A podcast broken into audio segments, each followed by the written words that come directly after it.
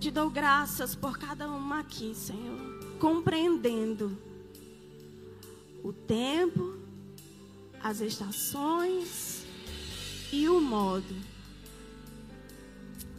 Aleluia. Aleluia. Aleluia. Podem sentar, queridos, com a mesma reverência, que não é a posição, mas é o nosso coração.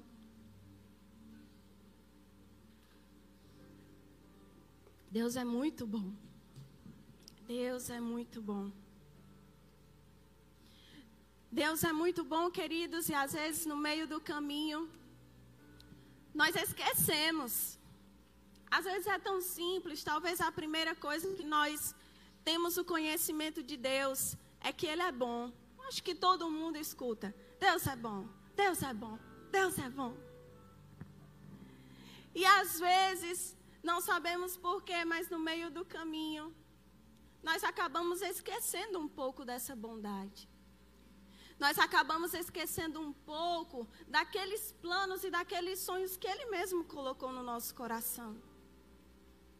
As dificuldades surgem, o tempo começa a passar e a gente começa a fazer outras coisas lícitas.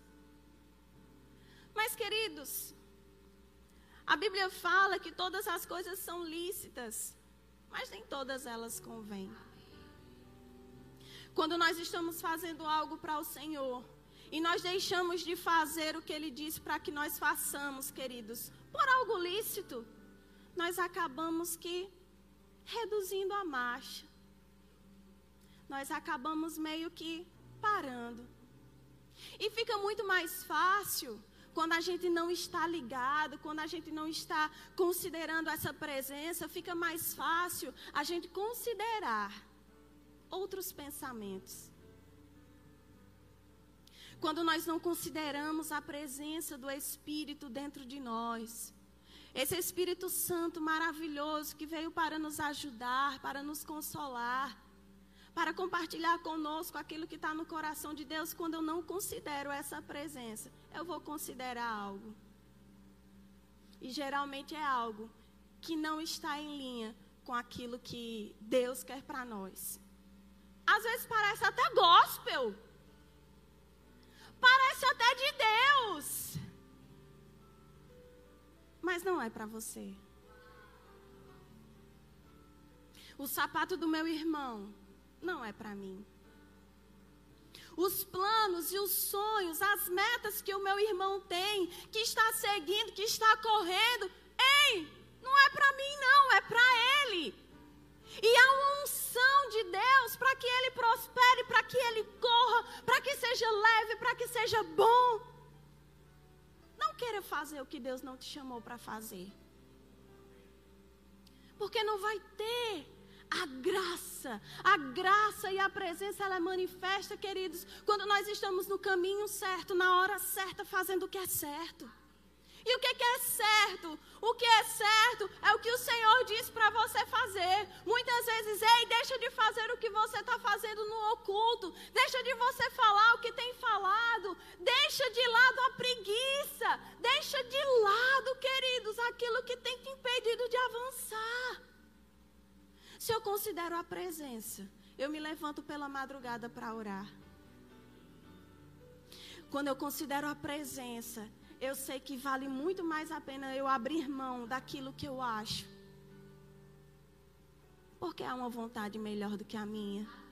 Porque o Senhor já está no nosso futuro. O Senhor sabe todas as coisas. Sabe quando um pai instrui um filho, ele sabe o que é melhor para o seu filho, porque já passou por isso, já passou pelas situações e vai querer o melhor para o seu filho. Mas mesmo sendo uma aventura radical, mesmo sendo uma aventura maravilhosa, querido, se Deus não estiver te guardando, você não vai para lugar nenhum. Mas todo mundo está fazendo. Eu vou ensinar o que eu aprendi com minha mãe. Você não é todo mundo. Isso é o maior conselho, isso é sabedoria, queridos. Você não é todo mundo. E muitas vezes, quando chegam instruções para que a gente mude, para que a gente abra mão, para que a gente deixe o que está fazendo, que às vezes é tão confortável. Ei, é melhor obedecer. Nós não somos todo mundo e nós não somos qualquer um. Nós somos filhos de Deus. Nós somos embaixadores dos céus. Nação santa, raça eleita, sacerdócio real. Isso gera um peso, queridos, do nosso próprio caráter que está moldado no Senhor. Mas como é que eu quero mudança se eu não saio do, do lugar? Como é que eu quero que as coisas aconteçam se eu não abro mão? Se eu não recalculo a rota, os meus alunos sabem, recalculando a rota. Hoje é um dia de recalcular rotas. Hoje é um dia das mudanças para que as inaugurações gloriosas aconteçam. Quando uma empresa sai de um lugar para outra, espera-se que seja para um lugar melhor, um lugar maior, um lugar onde vai caber mais gente, onde você vai servir mais, onde você vai fazer coisas extraordinárias. Mas entre um lugar e outro, há mudança. Ano passado nós fizemos uma mudança. Nós estávamos num apartamento, morávamos num apartamento pequeno. E não era a situação, mas quando você afasta um móvel do lugar, às vezes tem uma infiltração. Às vezes a parede está rachada. Mas você só pode sair do lugar onde você está para ir para um melhor quando você corrigir aquilo que estava acabando com as colunas de onde você estava. A temporada de mudança começa. Mas nós precisamos alinhar as colunas, nós precisamos tapar os buracos, nós precisamos pintar a parede e deixar tudo organizado. Para que quando a gente estiver, quando a gente esteja no lugar novo, a gente não fique pensando: eita, olha só, deixei tudo lá, tudo destruído. Filho de Deus não tem participação em destruição. Mas o, o, o, proprietário que se vire. Não, nós somos excelentes. Nós temos um espírito de excelência. Nós não fazemos só o que nos é mandado, nós fazemos aquilo que nós queremos fazer com excelência. Considerar a presença é viver uma vida de excelência. É fazer, ah, é fazer tudo caro, não, queridos, mas é fazer aquilo que vai deixar tudo melhor. E eu olhei para casa, eu disse: Meu Deus, o que eu tenho no apartamento não vai caber, né? Vai sobrar mais casa do que coisas. Outra mentira. Hoje eu não tenho mais onde guardar as coisas. Sabe por quê? Porque a multiplicação, quando eu saio de um lugar para o outro, a multiplicação quando eu vou para o lugar certo. A multiplicação, queridos, quando eu vejo a posição que eu estou em Deus e digo: Ei, papai, eu quero mais. Ei, papai, aqui já não está tão bom, pai. Eu não vou me conformar, eu não vou me acomodar, eu quero mais. Hoje é dia de sair do comodismo. Hoje é dia de sair do lugar de inércia, de estar parado. Hoje é o dia, queridos, de uma decisão no nosso coração, em que nós vamos experimentar a glória de Deus nas nossas vidas. Nós vamos experimentar a manifestação do poder de Deus sempre que nós abrirmos a nossa boca e declararmos algo. Coríntios fala, eu criei, por isso falei. Mas para ele chegar nesse versículo, ele fala algo antes. 2 Coríntios capítulo 4, versículo 7. Temos, porém, este tesouro em vasos de barro, para que a excelência do poder seja de Deus e não de nós. Em tudo somos atribulados, porém não angustiados. Perplexos, porém não desanimados. Perseguidos, porém não desamparados, abatidos, porém não destruídos. Levando sempre no corpo o morrer de Jesus, para que também a sua vida se manifeste em nosso corpo. Aquilo que eu não posso fazer, a presença me capacita a fazer. Aquilo que eu não sei fazer, a presença me, capacita a fazer. Aquilo que eu não entendo, a consciência da presença vai me fazer compreender qual seja a profundidade do conhecimento de Deus. Quando eu vejo que existe um tesouro dentro de mim, o que, que a gente faz com o tesouro?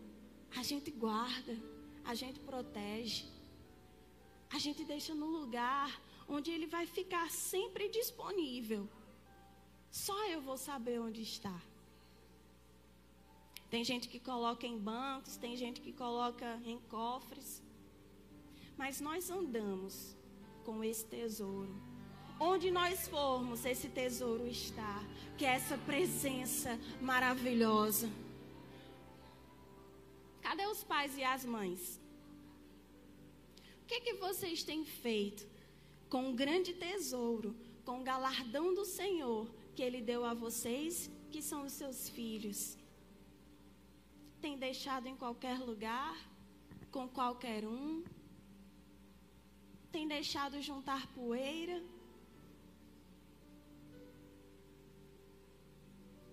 Não era isso que eu ia falar. Mas há um tesouro que nos sinaliza todas as coisas, e é essa presença. Quando aqui fala em tudo atribulados, mas não angustiados, perplexos, mas não desanimados, ele diz: Olha, deixa eu te falar algo. Existe o tesouro dentro de nós, que mesmo que a gente esteja dentro de um problema, no meio de um problema, ei, o problema não vai estar dentro, não, porque o vaso já vai estar cheio. O problema está, queridos, quando nós estamos no meio do furacão, no meio da adversidade, no meio da falta, no meio da angústia, e a gente toma aquilo como se fosse nosso. Ei, dentro do vaso não cabe angústia, dentro do vaso não cabe perplexidade, dentro do vaso não cabe atribulação, porque é do vaso que eu não vou ficar desanimado, é dentro por causa do que está dentro de mim que eu não vou parar, que eu não vou desanimar, eu não vou ficar sem recursos.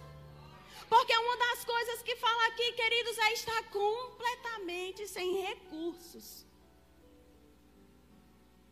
Tendo, porém, este tesouro, esta presença, não deixar aquilo que está fora ocupar o lugar do que tem que estar tá dentro. Amém? Essa palavra, atribulados, ela é muito interessante. Como o pastor falou aqui, quando a gente lê em outras versões, a nossa mente se amplia, nós passamos a ter uma compreensão melhor das coisas. E quando nós pegamos também as palavras e vamos ver o que ela de fato significa, né? No, no, no grego, no hebraico, onde quer que seja, na sua raiz, a palavra atribulado vem da palavra tribo. Triblo, triblo. Assim. E o que, é que tem a ver? Porque ela significa prensar, espremer, pressionar com firmeza. Só que essa pressão, esse espremido, essa, esse esfregar, não é como a gente conhece também, não. Essa palavra era usada nos lagares, onde se faziam os vinhos. Sabe o que era que faziam com as uvas? O tribo. Essa palavra, atribulados, espremidos. Ei, quer dizer a mesma coisa que se faz com a uva. Eita, esbagaça a uva toda. É uma coisa terrível, coitadinho de mim. Se você ficar só com esse entendimento.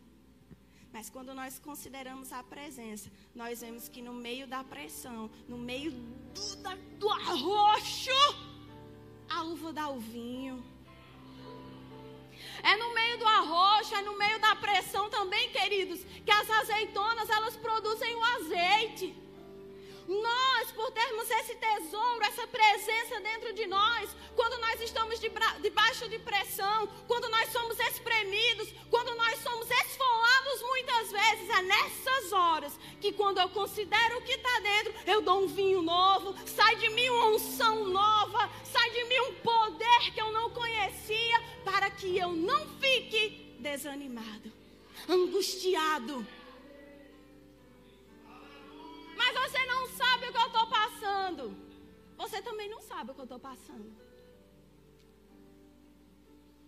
Mas existe um poder que garante a mim e a você que, independente da tribulação, independente do que estiver acontecendo, se você considerar a presença, você vai saber extrair o melhor dessa situação. Porque essa situação não vai determinar quem você é, o seu passado não diz quem você é, você não vive de acordo com o que você sabia, você vive de acordo com aquilo que você crê. Desamparados, espremidos. As pressões elas vêm de fora, queridos. Mas aí diz, olha, mas não angustiados. A angústia é algo que vem de dentro. É quando a nossa alma está doente, é quando a nossa alma está gritando. Ei, mesmo na pressão, a nossa alma tem que ficar num lugar, porque nós não vivemos pelos nossos sentimentos, nós não vivemos pelas nossas emoções, mas nós vivemos por aquilo que nós cremos. E aí onde está a chave, queridos. No que que você tem crido? Que você vai morrer no meio desse espremido ou que o Senhor vai te dar o livramento que você precisa? Vivo por aquilo que creio. Eu vivo por aquilo que eu falo. Eu não vou permitir que o exterior corrompa o que está dentro e roube o meu tesouro. Mas, Senhor, porque está demorando? Mas, Senhor, eu não aguento mais. Aí a Bíblia diz o que? Ensina. Ei, digo fraco, forte sou. Porque é na sua fraqueza que o meu poder se aperfeiçoa. Porque quando você passar, as pessoas e você vai dizer: menino, só podia ser Deus. Foi Deus purinho que me tirou dessa situação. Foi Deus que me mostrou o caminho. E o tesouro vai ser exposto. Porque coroa é para ficar na cabeça e não dentro do cofre. É assim que o reino de Deus funciona, queridos. Parece loucura muitas vezes. Como é que eu estou doente? Como é que eu estou aflito? As pessoas me perseguindo, porque perseguição remete só a pessoas. Está todo mundo me perseguindo. Me perseguindo no trabalho, me perseguindo na igreja, me perseguindo aonde eu vou. Ei, você está sendo perseguido, mas não é você. Aprenda.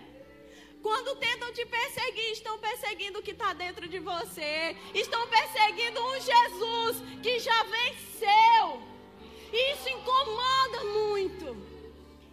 Quando o nosso posicionamento é diferente do que as pessoas esperam, isso gera incômodo, isso gera desconforto, isso gera inveja nos outros. Como é que ela pode estar tá rindo tanto se está com, com um marido lá que bate nela, que faz o primeiro ligue 190? Amém? É 190. Mas como é que pode ser tão feliz? Se está desempregado. Ei, é porque a minha segurança está no Senhor. Ele não fará com que nada falte, porque Ele é o meu pastor. Ele cuida de mim, levantando pessoas para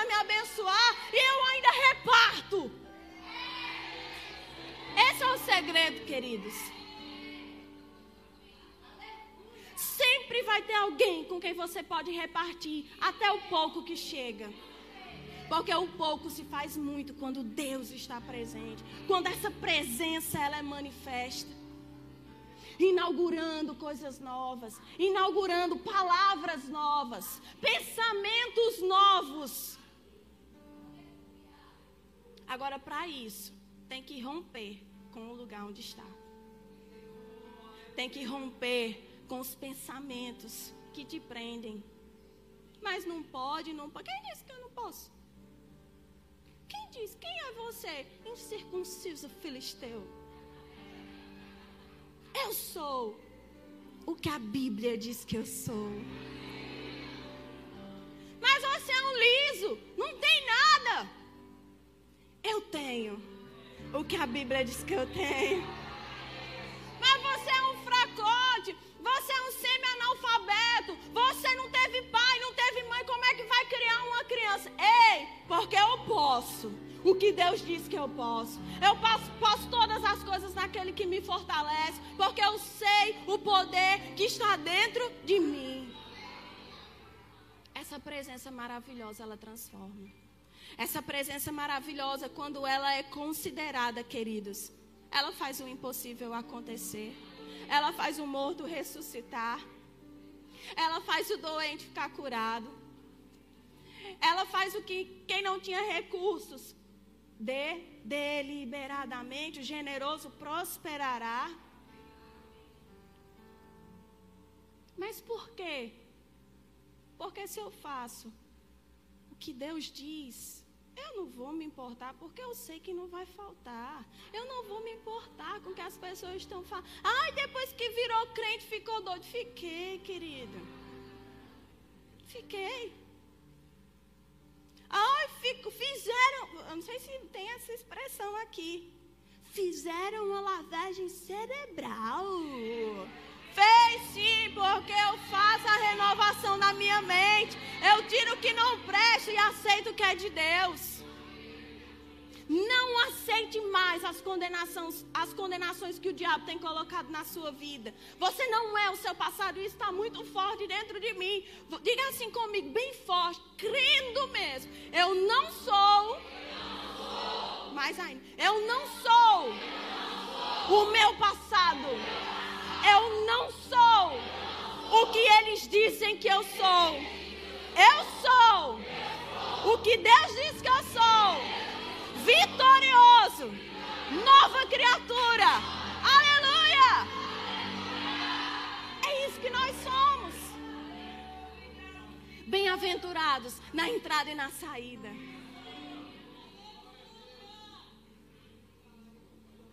Eu sou um pobre miserável. Não é não. Muda a mente. Considera o tesouro, porque no meio da dificuldade, queridos, você vai dar um vinho novo. Você vai dar um azeite de melhor qualidade. Você vai ser visto pelos outros como rapaz. O que é que esse povo está fazendo? Que povo barulhento é esse? Meu marido gosta de dizer o seguinte: Ei, Crente que está calado, crente quietinho assim, está com defeito. Sabe por quê? Porque quando vem um relatório, o crente não fica. Uh, Epa! Mexeu com a pessoa errada. Para trás, Satanás. Aqui não. Aqui você não mexe. Aqui você não faz. A fonte nunca seca. Quanto mais você tira, mais você tem. O que, que eu quero dizer com isso? Para você ter inaugurações gloriosas, muitas vezes você mesmo é a resposta da sua oração. Você é a resposta da sua oração. É porque a gente tem a, a, a mania ou a perspectiva, ou o consolo, vamos dizer, de orar ao Senhor e esperar nos outros. Mas quando eu oro, descanso e espero no Senhor, Ele vai dizer: Ei, você mesmo pode resolver. Você mesmo é a resposta da sua oração. Mas está tudo destruído. Como é que eu vou me mudar? Ei, limpa o terreno. Tira os entulhos conserta a encanação, conserta tudo, faz um novo fundamento, um novo firmamento para você poder levantar as paredes de novo. Neemias, quando ele disse, mas o povo, meu Deus, está lá sofrendo, e a reconstrução do templo, como é que vai ser? E ele disse, ei, foi que Neemias falou? O povo é, recebia a palavra e ficava triste, chorando, porque achava que era excelente demais, era coisa grande demais para eles, e ficavam, meu Deus, eu não sou digno de tudo isso. Aí Neemias disse: Ei, deixa eu te encontrar, deixa eu te falar, queridinho, bonitinho. A alegria do Senhor é a nossa força. Porque vocês andam tristes, recebendo uma palavra maravilhosa dessa, recebendo revelação do alto, e estão sabendo como é que vai ser. Ei, não é segundo a nossa força, mas é segundo o Espírito. O Senhor diz desse jeito. Não é por força, não é por violência, não é pelo seu entendimento, não é pelas suas graduações. Ei, é pelo meu Espírito. É pelo Espírito que o fraco se mantém forte. Porque entende que a sua força vem de cima. Entende que a sua força vem do Senhor. Porque de nós mesmos, querido, não dá.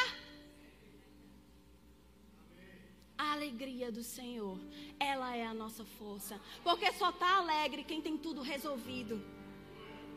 E se eu me alegro no meio das situações, no meio das adversidades, no meio das tribulações, eu estou me mostrando forte porque eu sei que quem me sustenta é o Senhor, que quem vai abrir o caminho é o Senhor, que quem vai trazer renovo na minha mente, no meu espírito é o Senhor, não sou eu.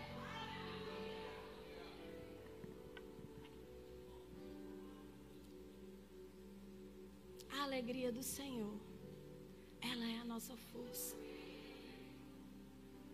Essa presença que nos sustenta no meio do caminho para as inaugurações gloriosas.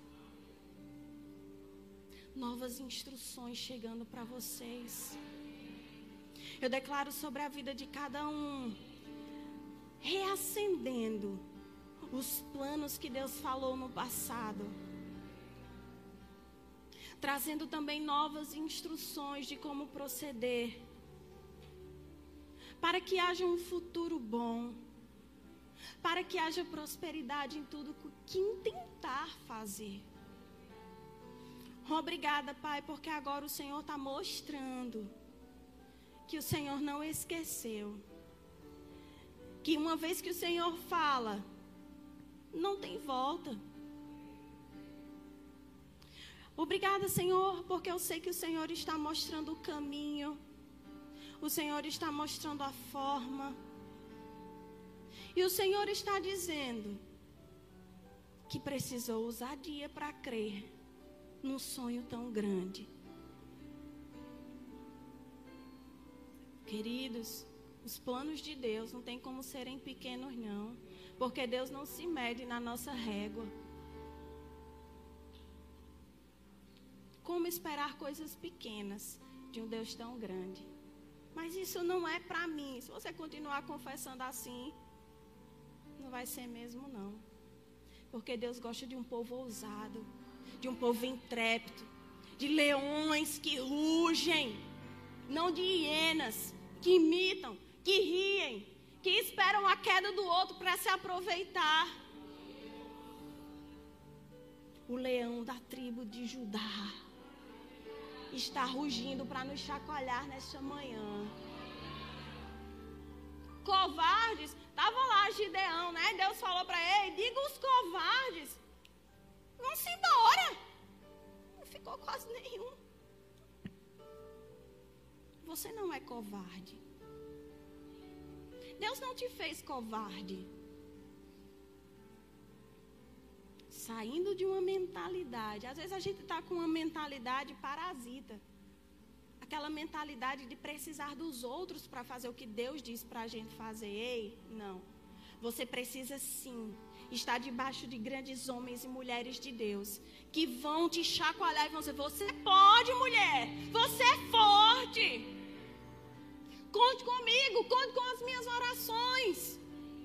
Mas não façam disso muleta espiritual, não. Porque aí é a dependência de homens. Mas quando nós dependemos do Senhor, nós sabemos quando um homem e uma mulher é usado por Deus para nos instruir. Às vezes puxar a orelha dói. Ei, mas aí a gente deixa de ficar sem vergonha. A gente não quer fazer mais as mesmas coisas erradas. A alegria do Senhor é a nossa força. A alegria do Senhor é a nossa força. é essa presença que nos sustenta, é essa presença que nos alimenta, é essa presença que nos traz instruções, é essa presença que quando eu estou sozinho no quarto chorando, é essa presença que me consola e me traz paz. Deus sabe o que você tem passado. Às vezes, bota aquele sorrisão no rosto. Ai, eu não posso me mostrar fraco. Existem tantas pessoas que precisam de mim. Então eu. É fé. Às vezes pode ser um orgulho disfarçado de fé. Angústia não pode tomar conta do nosso coração.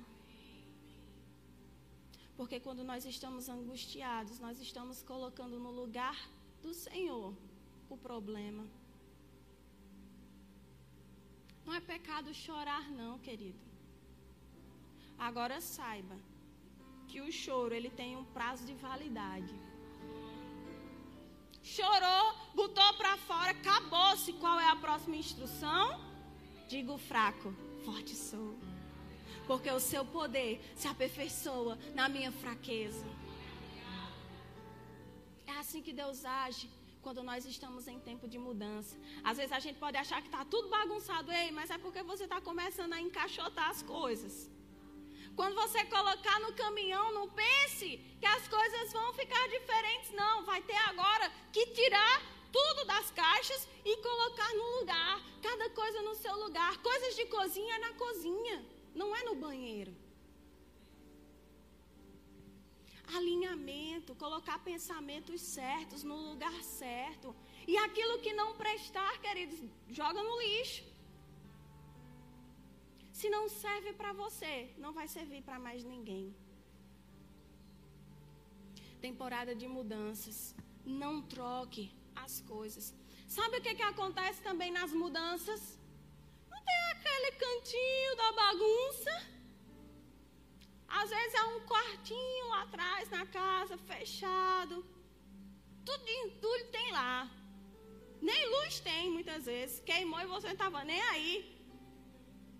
Ou às vezes é aquela gaveta no nosso, no nosso guarda-roupa, que está aquela um ninho como dizia minha mãe, essa gaveta é um ninho. Ei, é na mudança que a gente abre o quartinho da bagunça.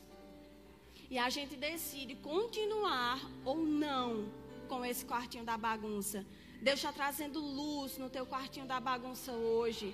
Deus está trazendo luz sobre entendimentos novos. Deus está trazendo luz de coisas que você precisa soltar, crente, que você ainda não soltou. Não se apegue ao que Deus não te deu. Se apegue a essa palavra. Se apegue a essa presença maravilhosa. Se apegue àquilo que te fortalece. Se apegue àquilo que vai transformar a sua vida. Não deixe com que a bagunça vá com você para onde você for. Se você não acertar os seus pensamentos, se você não limpar o seu coração e liberar perdão, queridos, mesmo num lugar novo, você sempre vai se remeter ao passado. Tempo novo, casa nova, uma unção fresca, um coração novo. Existem pessoas aqui nessa manhã que precisam liberar perdão para poder ter uma inauguração gloriosa. Já está tudo no lugar. A faixa já está assim, ó, esperando para ser cortada. Mas por causa de uma falta de perdão, por causa de uma amargura que ainda existe no teu coração, você ainda não pôde inaugurar. Sabe aquela coisa, tô chegando, tô chegando, tô chegando e, e, e não chega? Às vezes a gente tem essa impressão. Tô correndo, tá chegando, eu tô vendo tão pertinho, tão pertinho. E aí? Libere perdão. Libere o seu coração. Libere perdão para o seu pai. Libere perdão para os seus irmãos. Libere perdão para os seus chefes. Libere perdão para o seu pastor. E o pastor erra. Às vezes o pastor nem erra, mas a gente fica tão inculcado com as coisas que a gente bota a culpa no pastor. E gera uma raiz de amargura no nosso coração e impede a gente de crescer. Cuidado. Libere perdão para os seus filhos. Não é pecado não, pai e mãe pedir perdão para o filho não. Às vezes essa sua inclinação de pedir perdão para os seus filhos vai liberar neles o extraordinário de Deus. Amém, queridos. Muito obrigada pela atenção. Muito obrigada, Senhor, por esse dia. Obrigada por essa oportunidade de trazer a tua palavra para esse povo tão maravilhoso, para esse povo que te ama, para esse povo que te adora. Eu te dou graças pela vida de cada um sendo transformada, inclusive a minha. Obrigada pela temporada de inaugurações gloriosas. Em nome de Jesus. Amém. A gente só pode inaugurar algo novo com a consciência disso.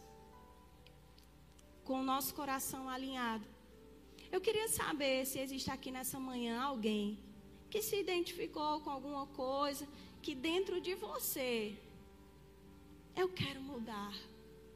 Eu quero esse Deus que me fortalece porque eu não aguento mais. Eu vim aqui hoje já entregando os pontos. Não aguento, mas eu vi que esse Jesus ele pode me ajudar. Eu quero esse Jesus. Alguém aqui que se encontra nessa posição de entregar a sua vida para a única pessoa que pode resolver. Quem vai resolver não é teu pai, não é tua mãe, mas é o grande eu sou. O grande eu sou está dizendo: Eu sou o teu consolo. Eu sou a cura que você precisa. Eu sou a resposta que você tem procurado, que você tem buscado. Cadê o, o corajoso, a corajosa, que quer entregar nessa manhã a sua vida ao Senhor? Não é ser crente, não, queridos, de igreja, não. Ah, agora eu sou da igreja. Não, agora você vai ser da família de Deus. E você vai receber instruções da parte de Deus. Alguém?